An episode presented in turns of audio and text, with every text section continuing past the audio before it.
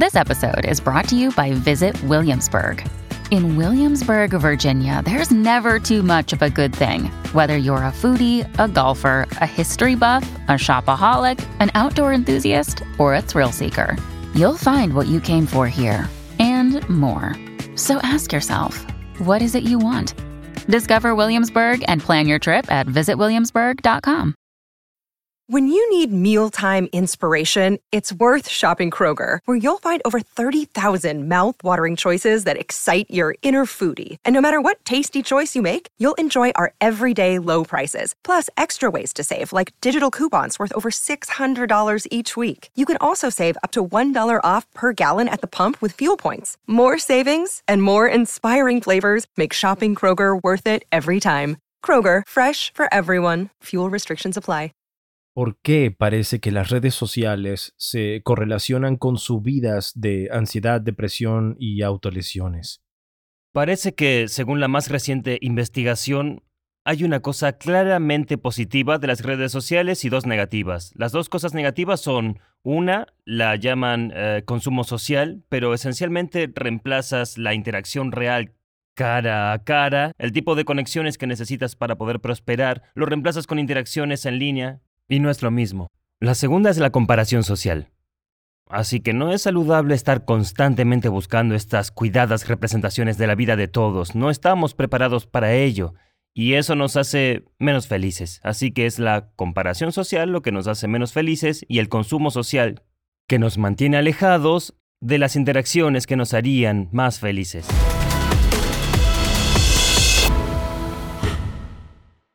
Bienvenidos a Impact Theory. Nuestro objetivo con este programa es presentarles a las personas e ideas que ayudan a que logren sus sueños. Bien, el invitado de hoy es un exitoso autor del Wall Street Journal y New York Times, quien obtuvo su doctorado en Ingeniería Eléctrica e Informática del MIT.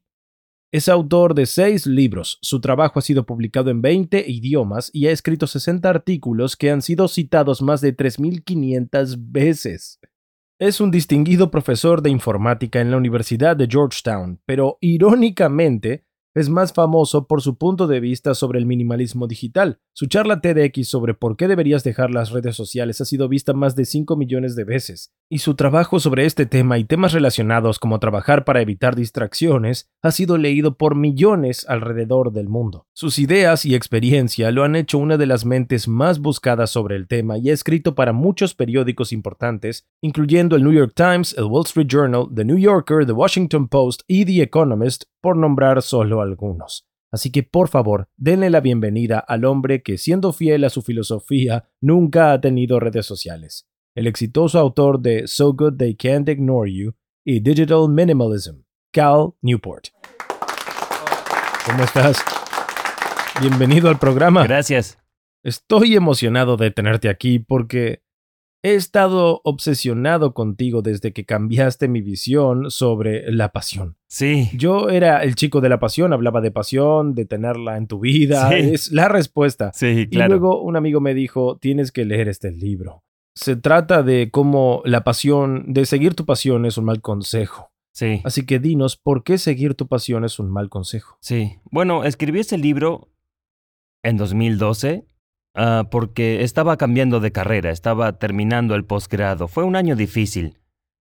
Quería comenzar a trabajar ah, de académico. Si lo haces bien tendrás tu primera y última entrevista de tu vida. Y tuve esta idea que si alguna vez iba a poder entender cómo la gente termina amando sus carreras, iba a ser en este momento de mi vida. Ya que había escrito antes, supuse que en lugar de investigarlo podría escribir un libro, es una excusa para investigar personas. Así que lo hice, investigué bastante, hablé con mucha gente que parece amar lo que hace y traté de llegar al fondo de eso. ¿Cómo llegan a eso? Y lo primero que descubres si investigas esto, especialmente antes, el consejo más común es seguir tu pasión. ¿Cierto? Es lo que se decía, tienes que arriesgarte e ir a por ello, sigue tu pasión, haz eso y lo demás saldrá bien.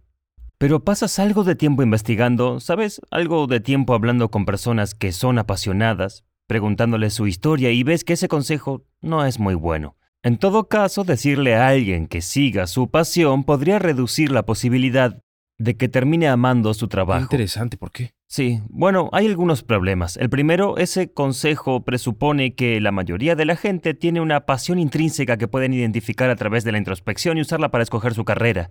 No tenemos muchas pruebas de que sea cierto. La mayoría no tiene una pasión claramente identificable, especialmente los más jóvenes, los recién graduados, cuando este tipo de pensamiento se vuelve importante. Si le dices a alguien que no tiene una pasión clara, debes seguir tu pasión.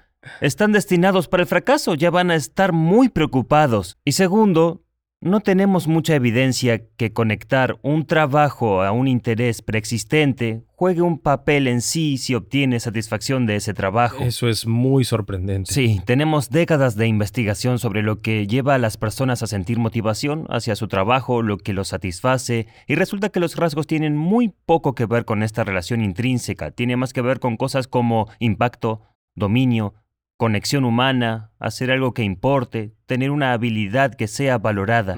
Si obtienes estos rasgos, tienden a disfrutar cada vez más de su trabajo.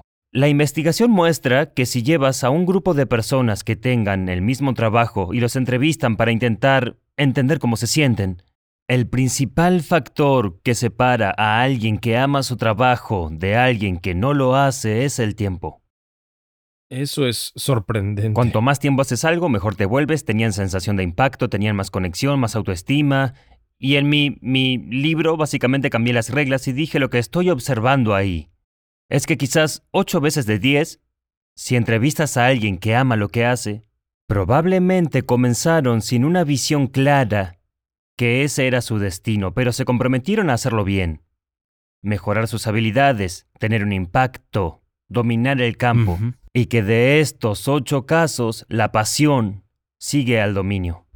Sí, eso, eso para mí era uno, era uno de esos. Ni bien leí de lo que estabas hablando. Yo pensé, cielos, eso tiene mucho sentido y estoy contento de haberlo leído cuando lo hice, porque al estar frente a cámara y hablar con la gente sobre cómo construir el éxito en su vida, la, la increíble cantidad de personas que me contactaron para decirme, oye, yo no tengo una pasión, no sé lo que debo hacer, es tienes tanta suerte de tener, tienes esta pasión y pensé, es interesante porque no empezó como una pasión, comenzó como lo que llamaré un área menor de interés. Sí. Y luego ver eso a través del marco de tu libro y darme cuenta de que, wow, fue todo un proceso. Me hizo querer hablar de ello y decirle a nuestros seguidores, estás malinterpretando mi historia y déjame decirte lo que hice para llegar hasta aquí. Tienes como una guía que le das a la gente que dice, muy bien, paso uno, haz esto, paso dos, haz aquello, si realmente quieres terminar sintiendo pasión. Bueno, puedes, puedes reducirlo al consejo de Steve Martin. De ahí obtuvo el título del libro, que fue Sé tan bueno que no puedan ignorarte. Es como, es lo que Martin solía decirle a jóvenes artistas. Y lo que dijo fue, bueno, siempre esperaban algún consejo o así te haces notar aquí o debes hacer esto y lo que decía es, sé tan bueno que no puedan ignorarte. Si haces eso, vendrán muchas cosas buenas. Y terminé nombrando el libro de esa forma porque ese consejo resulta ser muy aplicable. Especialmente si eres nuevo, eres nuevo en el mercado laboral, recién te graduaste, quieres tener pasión por lo que haces. Probablemente lo más importante que puedes hacer, lo más importante si quieres maximizar la probabilidad de tener un gran trabajo, es bajar la cabeza y aprender cosas nuevas. Intentar dominar algo que sea muy valioso. Si lo haces, sobre esa base llegarán muchas cosas buenas, Mm. cosas que incluyen satisfacción y pasión por tu trabajo. Pero yo quiero regresar y terminar de cerrar la idea de la pasión. Bien, dices que alguien podría tomar algo en lo que tiene cero interés o incluso odia y solo volviéndose bueno poder desarrollar pasión. ¿Y crees que hay algo automático ahí sobre el dominio es igual a la pasión? ¿Es una especie de fórmula o es que tienes que empezar con algo que encuentres interesante, solo que no necesariamente va a ser alguno que se sienta como que podría ser una pasión? Sí, eso último que dijiste es correcto y básicamente tenemos que bajar la vara. Tenemos que bajar la vara de esa altura imposible donde la ponemos, que es tienes una verdadera pasión y si la descubres, amarás tu trabajo a partir de mañana, y si te equivocas, estás destinado a una vida de miseria. Tenemos que bajar esa vara a hay muchas cosas diferentes sobre las que podrías construir una vida de plenitud y pasión. Pero eso no es solo algo al azar, ¿cierto? Tiene que ser algo que creas interesante, tiene que ser algo que creas que te recompensará con más flexibilidad y opciones a medida que mejoras, ¿cierto? Así que no es solo arbitrario, pero la mayoría podría identificar rápidamente seis o siete cosas que, que les interesen. Lo que digo es que es suficiente. Suficiente para que pase la vara. Me gusta, tal vez sea bueno en esto, tendría más oportunidades si soy bueno. Si alguna de estas cosas te resuenan de alguna forma, es suficiente. Para que sea la base de una carrera apasionante y probablemente hay muchas cosas que pasen ese criterio y está bien. Mm. Y ahora, yendo a la idea del aprendizaje, Hubo un artículo recientemente que me pareció interesante y me sacó una rabieta, así que veamos cuán maravillosamente irritantes podemos ser siendo muy honestos. Esta mujer escribió un artículo diciendo, vaya, tengo este negocio, solía conseguir pasantes todo el tiempo, la gente me preguntaba si podían ser pasantes y luego alrededor de hace seis o siete años se detuvo y ahora la gente de hoy está Ah, poco dispuesta a hacer cosas y eso. Creo que incluso dijo que no están interesados en hacerlo, no diciendo que estaba rogándoles o algo. Estaba sorprendida de que la gente ya no quisiera ser un pasante. Y luego los comentarios del artículo estaban masacrando a esta mujer y diciendo, oh, ¿no crees que la gente no quiere ser esclavizada o no quieren trabajar gratis? Y yo pensé, wow, si tuviera un consejo para mí mismo, para mi yo del pasado. De hecho, el camarógrafo de esta cámara aquí está dejando esta empresa porque está siguiendo mi consejo. Porque el consejo que le di fue, ve, ¿quién, quién está viviendo tu vida idealizada? La misma vida que imaginas como, oh, vaya, si la tuviera, sería muy feliz trabaja para ellos gratis a cambio de conocimiento y conexiones. Como si no puedo darte eso, entonces deberías irte porque estás en una hermosa parte de tu vida donde la pobreza está bien. Sí. Puedes tener sexo siendo pobre. Sí. No es tan lindo cuando tienes 40, Sí. pero cuando tienes 20, hey, no define la persona que eres y tu valor en el mundo. Y él literalmente dijo, voy a ir a hacer exactamente eso. Y eso para mí es brillante. Así que el hecho de que estén acosando a esta mujer por dignarse a sugerir que alguien sea básicamente un aprendiz, me parece escandaloso por su bien, Sí. no por el mío, Sí. por su bien. Sí. Bueno, no creo que pensemos lo suficiente en lo difícil que es hacer cosas interesantes y exitosas. Y entonces este es un problema del que hablé en el libro original, donde los jóvenes, en particular, escribirán su propio guion para así quiero que funcione el mundo. Así es como quiero hacer esto y quiero tener mucho éxito, quiero estas cosas y esto es lo que creo que será importante. Estar en las redes sociales será clave, soy un joven emprendedor, todo saldrá bien en un año. Pero todo lo que vale la pena es muy difícil y a menudo muy específico. Y por eso siempre les digo a los jóvenes algo muy parecido. Antes de hacer tu plan de cómo lograrás, no sé, convertirte en escritor, por ejemplo, que mucha gente me pregunta, Ve a hablar con escritores, averígualo, averiguar cuál es la realidad de lo que importa y cómo la gente tiene éxito. No escribas tu propio guion con las respuestas que tú quieres, porque a menudo hay un conflicto. Es fácil idear un plan donde dices voy a hacer esto y aquello, escribir 20 páginas al día, algo que es difícil pero no tanto y crees que será divertido y puede que no tenga nada que ver con cómo funciona esa industria. Pero sí puedes conseguir la información. Quizás haciendo una pasantía con alguien quien te puede enseñar sobre el campo que te importa y entiendes, oh, esto debo hacer. Sabrás dónde poner tu energía. Sabrás cómo empezar. Es por eso que en la academia, por ejemplo, la gente que escribe artículos para los mejores tienden a entrenar con estrellas. Para aprender, ¿no? Si estás en el MIT en ciencias, aprenderás de la gente que eso es lo que hacen. Escriben artículos para los mejores, saben cómo hacerlo, tienen mucha experiencia en eso. Puedes ver a lo que le prestan atención y a lo que no le prestan atención. Y ese tipo de aprendizaje importa. Así que la intoxicación que sentí al leer el libro llamado So Good They Can't Ignore You, lo cual es ciertamente tu credo en la vida, definitivamente es el mío.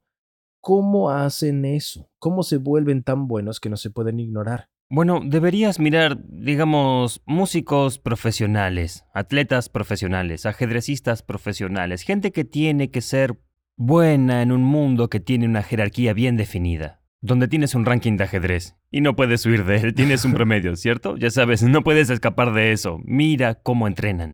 Porque en su mundo hay mucho esfuerzo que se ha puesto en cómo mejorar sistemáticamente, y lo que ves es que practican mucho y no hay atajo a la práctica deliberada para ganar dominio en casi cualquier campo. Pero en el campo del conocimiento en particular, así que en este campo variado de creativos y otros tipos de, profesionales, no pensamos así. Y la gente no hace mucha de esta práctica sistemática, y por eso en So Good I Can Ignore You voy y paso el rato con un guitarrista profesional.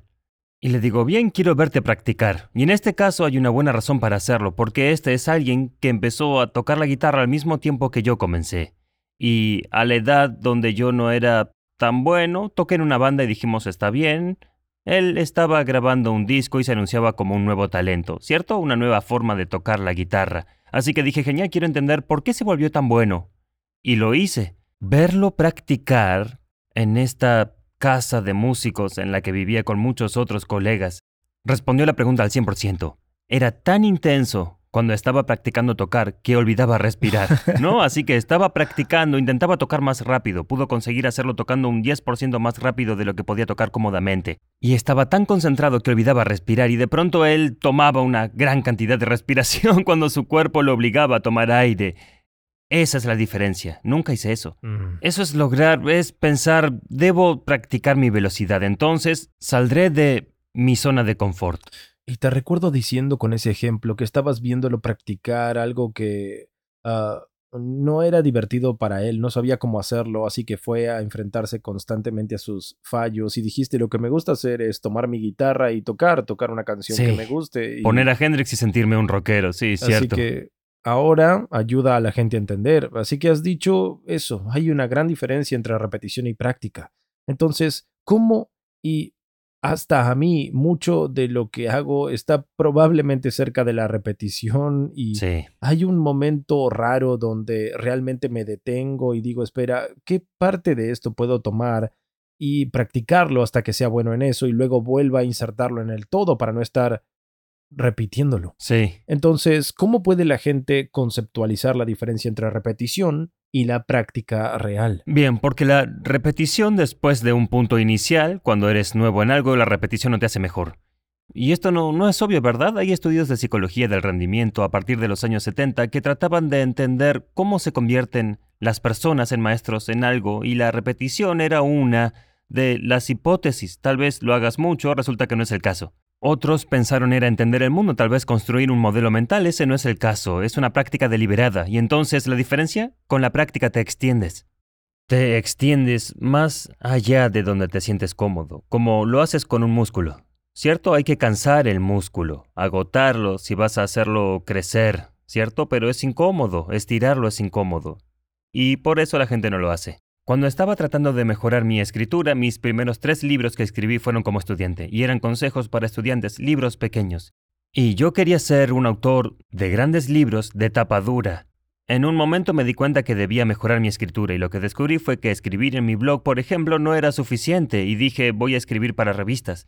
Encontré la revista donde, bueno, pagaban comisiones y había un editor quien lo aceptaba o rechazaba. Ahí podría practicar deliberadamente, tuve que estirarme para tratar de conseguir que mis, mis textos sean publicados por esta revista. ¿Sí? No era repetir lo que estaba haciendo antes, ahora estaba estirándome y lo hice durante un año. Ah, me marcó la diferencia. Y esa es una práctica deliberada. Me encanta la forma en que tu trabajo realmente se teje en sí mismo y refuerza todo, así que So Good They Can Ignore You obviamente ayuda a la gente a entender cómo volverse apasionados, cómo volverse extraordinarios, que es un proceso y luego un trabajo profundo hablando de, bueno, hablemos sobre cómo haces ese proceso eficiente, deshaciéndote de todo el desorden. ¿Cómo consigue la gente ser buena en el trabajo profundo? Sí. Y tus primeros libros trataban sobre cómo ser eficaz en el estudio y decías Sí. que pensabas que era extraño que la gente no intente optimizar su capacidad de estudio. Sí. Entonces, uno, ¿cómo optimizamos nuestra capacidad para hacer eso y cómo empezamos a labrar ese espacio para tener éxito con el trabajo profundo? Sí, el trabajo profundo es solo mi término para concentrarme intensamente, ¿cierto? Te concentras en algo con intensidad, te enfocas sin distracciones, tu mirada está ahí. Sin teléfono ni internet, estás enfocado. Esta habilidad es esencialmente la respuesta a la pregunta que mis lectores tenían sobre mi libro, lo cual, bien, ¿cómo me vuelvo bueno para que no me ignoren? Y en muchos campos esta habilidad de concentrarse intensamente primero es necesaria para la práctica deliberada. La práctica deliberada requiere que estés en un estado de trabajo profundo y el trabajo profundo es lo que te permite producir eficazmente. Si quieres usar tus habilidades para producir un buen trabajo, debes producirlo en gran cantidad en poco tiempo. El esfuerzo de Concentrarse es importante, pero lo que descubrí trabajando en ese libro es que es una habilidad que hay que entrenar, por lo que es algo circular. Si eres bueno concentrándote puedes adquirir habilidades rápido, pero el trabajo profundo es una habilidad que hay que entrenar, que mucha gente piensa que es como un hábito, como usar hilo dental, ¿cierto? Sé cómo hacer un trabajo profundo, solo que no lo hago lo suficiente, pero se puede entrenar, realmente es como tocar la guitarra. Si no has practicado, no debes esperar que vaya a sonar bien. Y entonces... ¿Por qué es eso? Cuando realmente pienso en ello, y como te escucho y sé que has pensado más sobre esto que yo, pero se siente como usar hilo dental. Siento que solo necesito no tomar mi teléfono y mirarlo, necesito concentrarme. Entonces es algo así como la meditación donde estoy aprendiendo a extender los periodos de tiempo en los que soy capaz de concentrarme o qué es ese trabajo. Cierto, bueno, es una actividad muy poco natural en realidad, así que tener una concentración sostenida y un pensamiento profundo no es algo que tenga una larga historia evolutiva.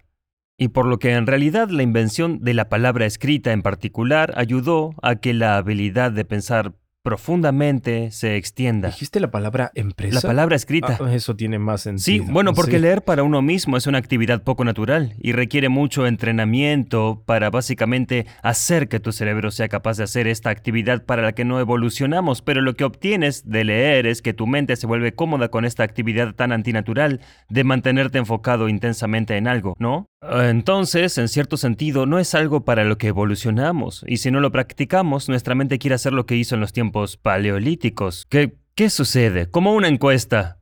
Hay como, como un mastodonte por ahí, un miembro de la tribu en problemas allí, excepto que ahora es, hay alguien en Twitter, hay alguien, pero es lo mismo, es el mismo instinto. Y es algo que hay que practicar. Solíamos tener esta práctica en nuestra educación, ¿Verdad? Porque cuando te vas a la universidad, por ejemplo, antes de tener internet inalámbrico o celulares, pasábamos tiempo en la biblioteca y eras tú y un libro. Y no había distracciones a tu alrededor. Tenías que caminar de regreso a tu dormitorio o algo. Obteníamos horas y horas de solo practicar leyendo con concentración. Pero hemos perdido mucho de eso ahora porque incluso en la universidad estás constantemente haciendo esto y estás haciendo esto mientras miras esas cosas y entonces nos falta mucho del entrenamiento necesario que creo que necesitas si vas a estar cómodo. Pero yo creo que vale la pena, porque muy poca gente está entrenando su habilidad para concentrarse, que si eres de los pocos en hacerlo, tienes una gran ventaja competitiva. Eso es muy interesante. En el libro hablas de la privación de soledad que me pareció muy interesante. Entonces uno define la soledad, me pareció interesante que te tomaras el tiempo de hacerlo y luego, ¿por qué importa? Sí, bueno, pensamos en la soledad de formas diferentes, pero la definición que me gustó vino de otro libro, se llama Deja tu alma primero, era un libro sobre soledad y liderazgo, pero la definición que usaron en ese libro fue que la soledad es libertad de los pensamientos de otras mentes. No tiene nada que ver con el aislamiento físico, Aquí, en esta habitación, ciertamente podrías estar en soledad, si estuvieras solo con tus pensamientos, pero si estás en la cima de una montaña completamente aislado, pero con auriculares, ¿verdad? No estás en soledad, no es solo aislamiento físico, es en qué modo está tu cerebro. Entonces, si tu cerebro está procesando información generada de otra mente, no estás en soledad, y si no lo está, solo observa o piensa propios pensamientos, es un estado de soledad. Y lo que sabemos es que la soledad es crucial. Es decir, tienes que tenerlo regularmente en tu vida si vas a florecer y prosperar como humano. Esto no fue un problema hasta hace unos siete años, porque era inevitable. Estar en soledad en tu día a día, ¿cierto? Tú solo estás en el auto y apagas la radio, soledad. Estás en la fila de la farmacia y tienes que esperar diez minutos, soledad, ¿verdad? Estás solo con tus pensamientos. Pero por primera vez en la historia, Hemos creado la tecnología que hace posible desterrar cada momento de soledad de tu vida, porque ahora tienes conexión inalámbrica a Internet y una supercomputadora en tu bolsillo, y hay grandes algoritmos de backend que te alimentará una especie de contenido seleccionado en cualquier momento. El problema con eso es que saca la soledad de tu vida, creando un síndrome llamado privación de soledad para lo que no estamos preparados. Y nos pone ansiosos, impide nuestro desarrollo e impide nuestra creatividad y perspicacia. No es bueno. ¿Cómo la traemos de nuevo en nuestra vida y cuáles son las consecuencias? Algunas cosas de las que hablas en términos de las consecuencias de la forma en la que interactuamos con los dispositivos digitales es, si tienes razón sobre la causa, es aterrador y no creo que nadie vaya a discutir la realidad sobre problemas de salud mental, sobre intentos u hospitalizaciones por intento de suicidio. Quiero decir, es loco. Sí, realmente lo es. Creo que está siendo obvio que tener esto como una compañía constante no es bueno. Y hay que comprender que tampoco es fundamental. El comportamiento de mirar constantemente el teléfono no es intrínseco a esta tecnología. De hecho, tuvimos las redes sociales y teléfonos durante años antes de que se normalizara mirar tu teléfono todo el tiempo. La razón por la que lo hacemos, y este es el motivo que está causando estos problemas, la razón por la que lo hacemos es que alrededor del punto cuando las redes sociales se estaban preparando para salir al mercado, rediseñaron la experiencia de las redes sociales. Entonces, en lugar de que se trate de publicar y leer publicaciones, se convirtió en esta entrada de indicadores de aprobación social. Me gusta, retweets, etiquetas de fotos y comentarios y ahora tenías una razón para seguir viendo el teléfono, porque cada vez que lo tocas puede haber otra recompensa, otra indicación de aprobación social. Nada de eso estaba en el modelo original de las redes, pero lo agregaron porque cambió de algo que veías de vez en cuando a algo que ves siempre. Y fue muy difícil de resistir, y eso cambió nuestra relación con los dispositivos. Y ahora lo pensamos como algo que miramos a diario, nos entrenó para pensar en ellos como un constante compañero, que necesitamos estar mirando todo el tiempo, pero eso es muy reciente y es muy artificial y está causando problemas. Entonces, ¿cómo empezamos a tallar ese espacio para la soledad? Hay cosas que podemos hacer, sé que has hablado de caminar, ¿qué cosas puede hacer la gente para entrenarse? Porque obviamente ahora la mayoría está como, como tú dijiste en un ciclo de respuesta pavloviano donde no van a detenerse por accidente, así que ¿Cómo salen de eso y qué pueden hacer para reintroducir la soledad? Bueno, con respecto a la soledad, es fácil recuperarla. Lo que debes hacer regularmente es algo sin tu teléfono. Básicamente vuelves a 10 años atrás. No todo el tiempo, solo de vez en cuando, ¿cierto? Quizás cuando pases al perro en algún momento, no llevas el teléfono, vas a la farmacia, no llevas el teléfono. Solo ten alguna actividad que hagas a diario sin tu teléfono, aunque sean 20 minutos. Y ya estás recibiendo pequeñas dosis de soledad, estás rompiendo el, el síndrome de privación de soledad. Entonces, ahora, ¿cómo construimos? Habla sobre la desintoxicación de la tecnología. Ah, ¿Tienes un método para despojarte y luego reintroducirla? ¿Cómo es ese proceso? Sí, esta es la, es la respuesta más grande, ¿verdad? Y entonces la pregunta es, ¿cómo mejoramos nuestra relación más generalmente con la tecnología en nuestra vida y la filosofía que yo enseño es minimalismo digital, que toma el minimalismo que ha existido desde siempre y es una idea antigua y se aplica a todo tipo de diferentes partes de la experiencia humana, una idea que dice que debes concentrarte en las cosas que son realmente valiosas, excluyendo otras cosas menos valiosas. Así que al poner tu atención en las cosas que sabes que te darán ganancias y concentrarte en ellas, será mejor que tomar esa atención y repartirla en cosas que te dan pequeñas ganancias. Así que si aplicas esto a tu vida digital, lo que obtienes es, es, un enfoque a las aplicaciones y los servicios y los artilugios que dicen, solo quiero usar dispositivos que me den rendimientos grandes en pequeñas cosas que me importan. Y estoy feliz perdiéndome todo lo demás que es una manera completamente diferente de pensar en ello de lo que creo que la mayoría piensa sobre su vida digital, que es una mentalidad más maximalista. Oye, esto podría traerme algún valor o conveniencia y no quiero perderme eso, así que podría probarlo. Podría descargar esa aplicación, podría registrarme, este tipo de enfoque más fortuito. Los minimalistas dicen, no, no, no, no, sé lo que soy, sé qué quiero hacer con mi tiempo, sé lo que es importante para mí, y puse la tecnología a trabajar de forma estratégica para que me ayude con las cosas importantes y todo lo demás solo lo ignoro. Entonces, ¿qué es el residuo de atención? ¿Cómo nos aseguramos de que no nos encontramos en ese bucle de muerte? Sí, bueno, el residuo de atención es el, el asesino de cualquier esfuerzo creativo y sale de la literatura psicológica. Este término proviene de una investigadora llamada Sophie Leroy. básicamente lo que dice es, si estás concentrado en algo difícil y luego cambias tu atención a otra cosa, e incluso si es por un minuto, ¿cierto? Como si miraras un correo o algo así, y luego vuelves a lo que estabas haciendo, queda un residuo de ese cambio de contexto. Y ese residuo tarda un poco en irse, y hasta que se vaya, tu rendimiento cognitivo es menor. Entonces, es como si hubieras tomado alguna droga y estás mal, ¿cierto? Y entonces el problema es, es la forma en que muchos trabajamos hoy, cuando tenemos demandas o cuando estamos respondiendo un correo, las redes o lo que sea, es que revisamos constantemente.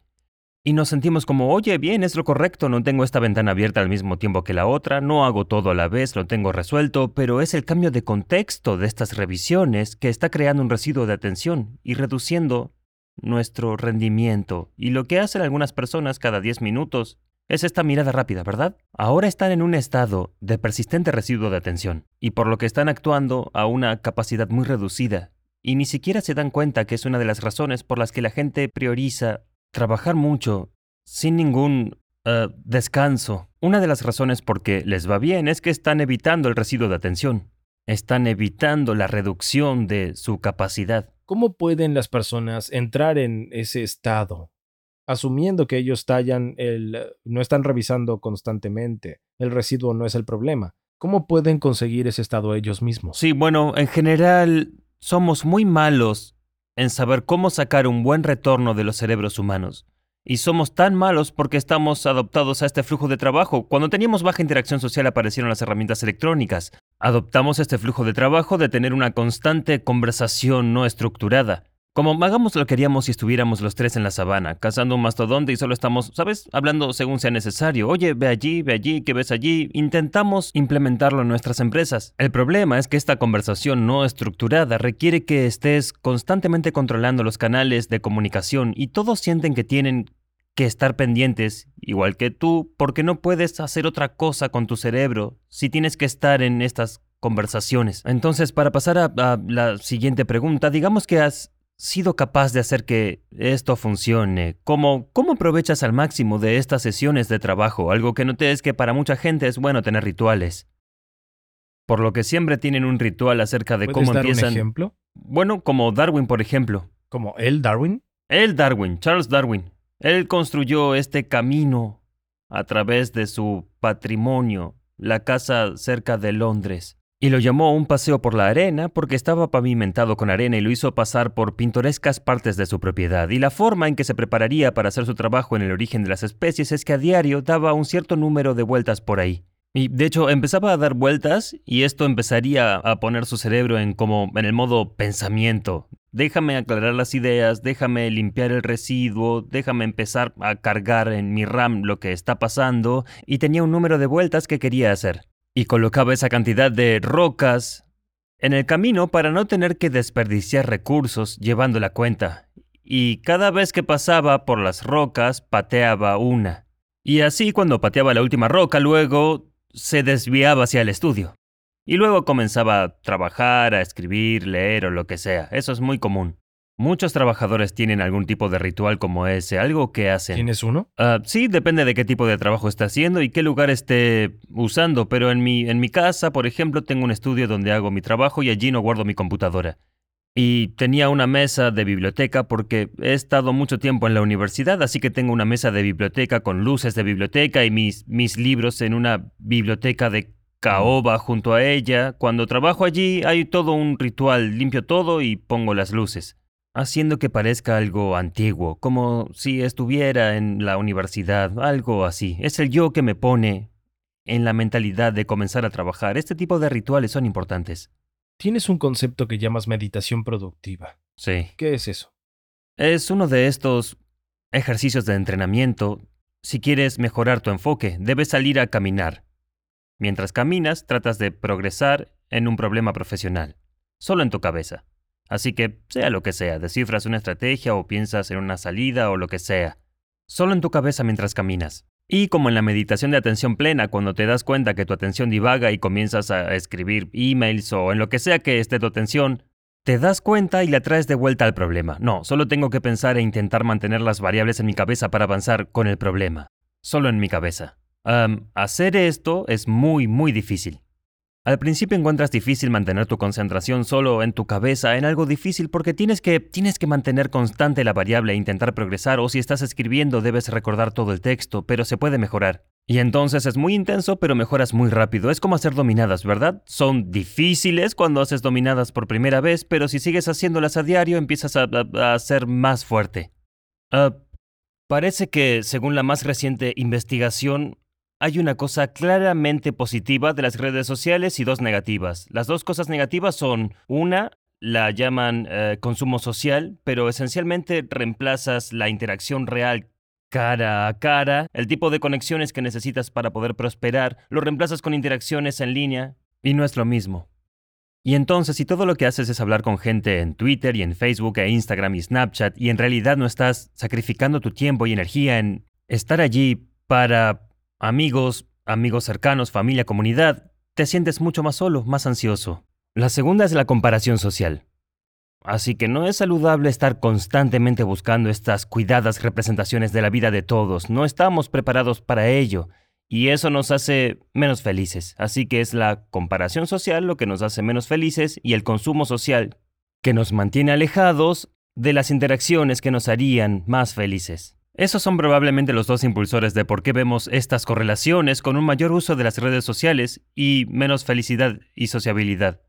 Entonces fueron ah, Parte de tu argumento sobre esto pienso que se hizo poderoso por quienes decían, bueno, tal vez no sea eso, tal vez sea esto, tal vez es esto. Y terminaron viendo que eso en realidad no se alineaba. Sí. Explícanos un poco más, porque realmente le agrega fuerza a tu teoría. Bueno, muchos de estos estudios son correlativos. Estás observando diferentes generaciones, diferentes años de nacimiento y tratas de entender en general por qué esa población es diferente. Así que cuando llegó a los adolescentes y salud mental hubo un momento muy interesante donde los demógrafos que miden diferentes propiedades de diferentes generaciones, cuando llegaron a la generación Z, la primera generación en tener acceso ubicuo a teléfonos comenzando su adolescencia, los problemas de salud aumentaron más rápidamente que cualquier otra cosa que hubieran visto aumentar en cualquier generación. Así que literalmente salió del gráfico. Ellos no vieron cambios. Por lo general los cambios entre generaciones son más graduales y están intentando averiguar por qué. exactamente están midiendo? En este caso, piénsalo como un año de nacimiento versus como incidencia per cápita de ansiedad y trastornos relacionados, ¿sí? Y así llegas a un año, en los 90, que te pone en la era de los teléfonos en su adolescencia temprana y eso sube. Así es, y están intentando averiguar por qué, pero como todo buen demógrafo, verás, podría haber problemas diferentes, podría haber conjeturas diferentes, y así exploraron un montón de cosas diferentes. Pero el año no afectaba a otras cosas. Pensaron, bueno, tal vez tiene que ver con, ya sabes, la recesión y ansiedad económica, pero eso empezó antes. Y esto no empezó hasta un poco más tarde. Bueno, tal vez sean cosas políticas y todos están estresados, pero no, eso es más tarde. Eso viene después, así que están intentando resolver esto, dijeron, bueno, tal vez es un error. Bien, tal vez sí es verdad que a partir de este año las personas reportan ansiedad o trastornos similares, pero nos hemos acostumbrado a eso y tal vez la gente está más cómoda.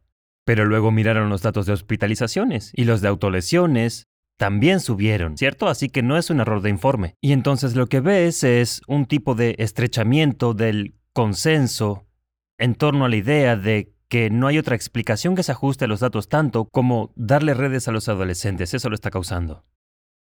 Has hecho declaraciones audaces sobre cómo la gente vería las redes sociales en el futuro. ¿Cuál es la analogía que usas? Bueno, creo que la analogía del cigarrillo es una que llamó la atención. Pero la analogía real es si esta investigación termina comprobando que esto está causando daño a los adolescentes, dije, fue en una entrevista de GQ. Probablemente pensemos que darle a un niño de 13 años un teléfono sea lo mismo que darle a un niño de 13 años un paquete de cigarrillos, porque estamos aprendiendo que el cerebro en este punto no puede manejar las fuerzas que son desatadas por estos tipos de herramientas altamente optimizadas que están construidas para explotar vulnerabilidades psicológicas para conseguir usuarios, al igual que aumentamos el contenido de nicotina en el tabaco y los cigarrillos porque queremos que la gente fume más. Estas cosas han sido modificadas demasiado, como hablamos antes, Tenía que afinar la explotación psicológica si querían que la gente lo revisara constantemente como querían para que los números subieran. Así que estas cosas están muy afinadas. Juegan con las vulnerabilidades psicológicas involucrando la aprobación social y conexión. le das eso a un cerebro adolescente que está obsesionado con eso, ¿no? Es muy, muy volátil. Ahora, lo que amo sobre todo tu trabajo es que realmente se alimenta de una noción poderosa que es... Lo que dijiste fue que la razón por la que escribes sobre esto, la razón por la que crees que importa, es que impide que las personas lideren básicamente la buena vida.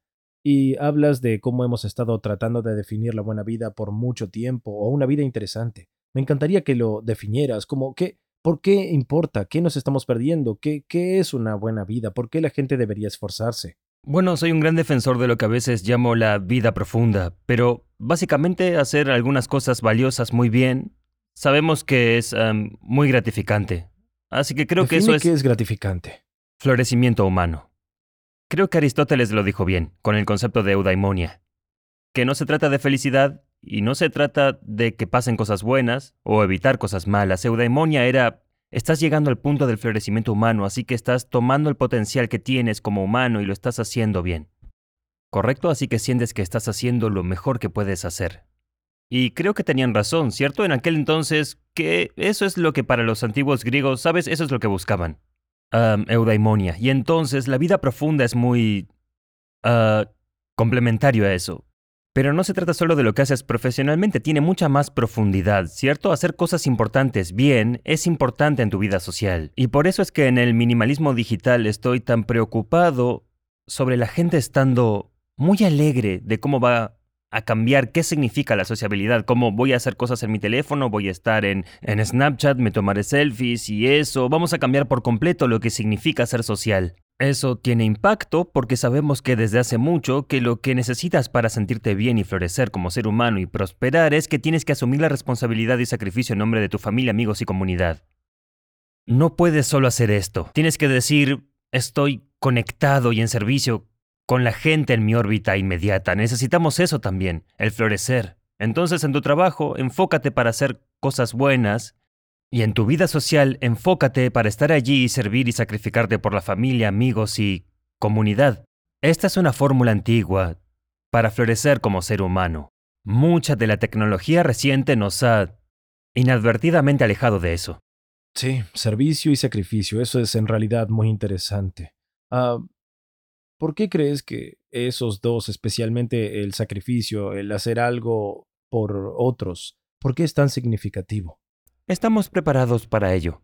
Quiero decir, somos una especie intensamente social, por eso tenemos tanto éxito.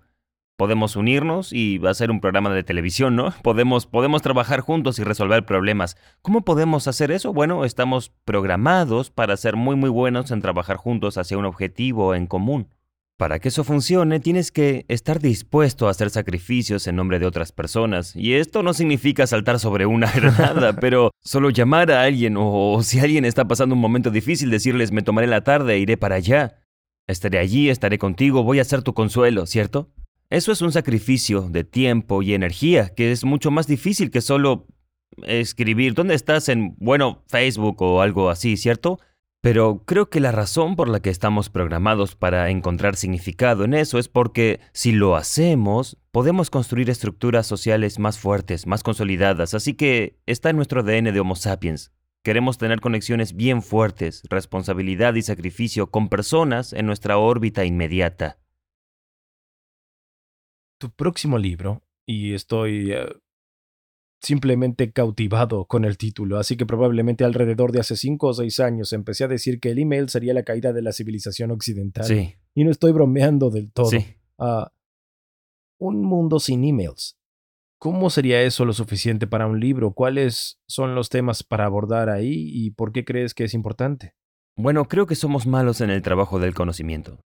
¿Cierto? Eh, especialmente el trabajo en la era de la tecnología digital y redes digitales. Entonces, si miras hacia atrás históricamente, siempre que haya intersecciones de tecnología y comercio, se necesita un tiempo para averiguarlo. Entonces obtienes el motor a vapor, la infraestructura ferroviaria y comienza la revolución industrial. Nos lleva un tiempo averiguar cómo construir efectivamente bienes industriales en una fábrica, así que estamos en las primeras etapas del conocimiento de la tecnología digital. Creo que somos malos en eso.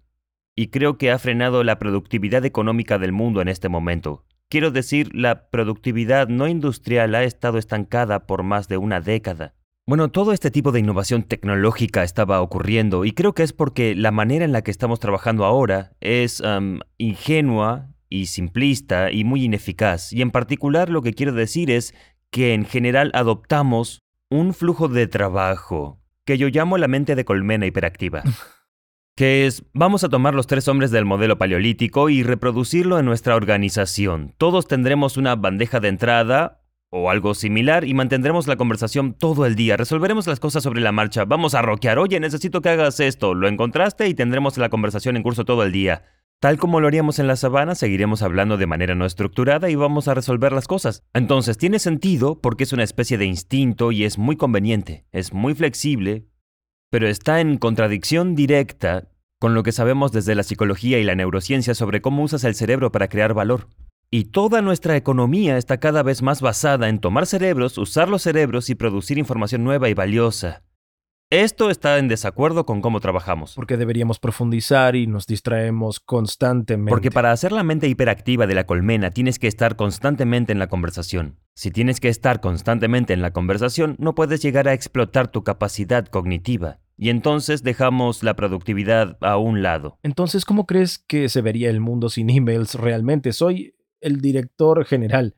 Si ahora mismo dijera no vuelvas a enviar otro maldito email, ellos dirían, Oye, tengo mails, hermano. Lo harían como si mm. traficaran drogas. Lo sé, lo harían, aún lo harían. Entonces, lo que creo que va a pasar es que vamos a tomar la mente de colmena hiperactiva y vamos a reemplazarla con algo que esté mejor pensado. Y podría ser muy específico. Pero si manejara Google, no gastaría 500 mil al año en un joven programador para darle una dirección de email. Podría contratar, mira, contrataré a uno, bueno, de 22 años cuyo trabajo es sentarse allí con 90 monitores, abrir y comunicarse con el Departamento de Recursos Humanos y el estacionamiento, ir a las reuniones, pero quiero a esta persona con su equipo. Ya sabes, codificando.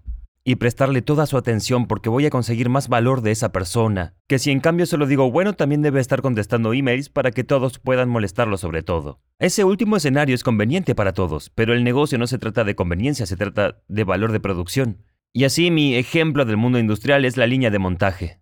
¿Cierto? La línea de montaje es un gran dolor de cabeza.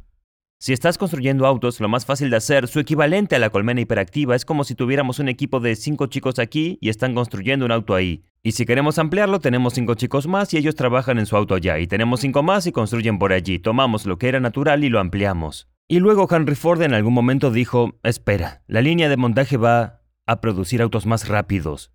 Pero fue un gran dolor de cabeza. Quiero decir, es muy difícil hacer que funcione, es muy inconveniente. Si no lo haces bien, todo se desmorona, porque bueno, esto viene muy rápido y estos trabajadores no están preparados, tienes que gastar más dinero, más gastos generales, necesitas más gerentes. Eran como 100 autos más. Y ese es el tipo de pensamiento que necesitamos en los trabajadores, estar dispuesto a ser radical, estar dispuesto a hacer cosas inconvenientes para todos, pero en lo que quiero centrarme es en tomar nuestro principal recurso que son nuestros cerebros y establecer un ambiente donde los cerebros puedan producir valor en su apogeo y hacerlo de una manera que sea sostenible y gratificante para ellos. Y haciendo esto a diario, solo que creo que es una forma increíblemente ingenua e ineficaz.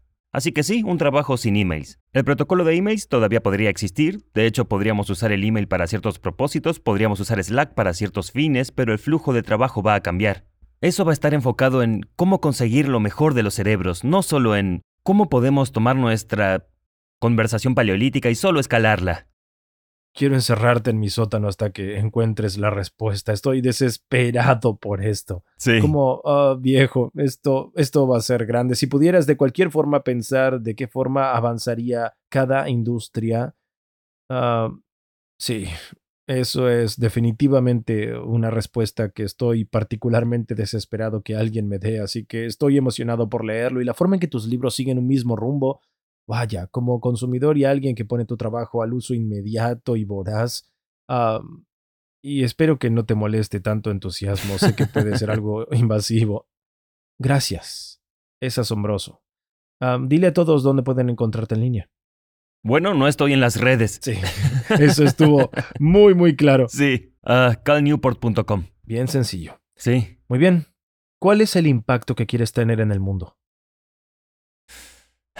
Ah, creo que quiero ayudar a la gente a vivir vidas más profundas y significativas. Y quiero hacerlo desde la perspectiva de descubrir cómo poner todos estos milagros tecnológicos que inventaron, cómo ponerlos a trabajar para evitar que se interpongan en su camino de llegar a ese estado de eudamonia.